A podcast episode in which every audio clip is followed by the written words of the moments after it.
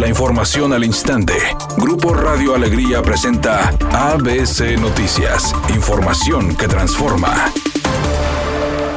Clara Luz Flores dijo que ella garantizará la inclusión social y laboral de las personas con discapacidad. La candidata a la gobernatura por la coalición Juntos Haremos Historia en Nuevo León explicó que entre los proyectos se encuentra la entrega bimestral de 2.500 pesos a personas con algún tipo de discapacidad. César Garza Villarreal, candidato del PRI a la alcaldía de Apodaca, se comprometió a intensificar la generación de más empleos junto con los empresarios apodaquenses y apoyar a quienes perdieron su fuente de ingresos a causa de la pandemia de COVID-19. Además, dijo que impulsará los desarrollos que detonen la plusvalía de las casas. El candidato del PAN a la alcaldía de Guadalupe, Alfonso Robledo, se comprometió a que de ganar las elecciones realizar los trámites y entrega de escrituras a las familias que así lo requieran para garantizar la certeza jurídica de sus viviendas.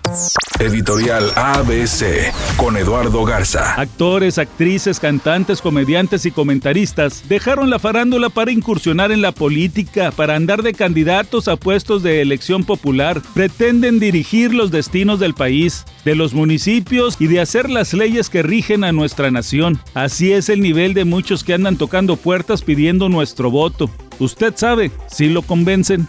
Después de más de un año sin contar con el apoyo de sus aficionados de manera presencial, Rayados tendrá nuevamente a sus hinchas en el gigante de acero. El próximo juego ante Club Atlético Pantoja, correspondiente a los octavos de final de vuelta de la Conca Champions, será el que marque el regreso de los seguidores albiazules, puesto que el estadio reabrirá con un aforo permitido del 30%.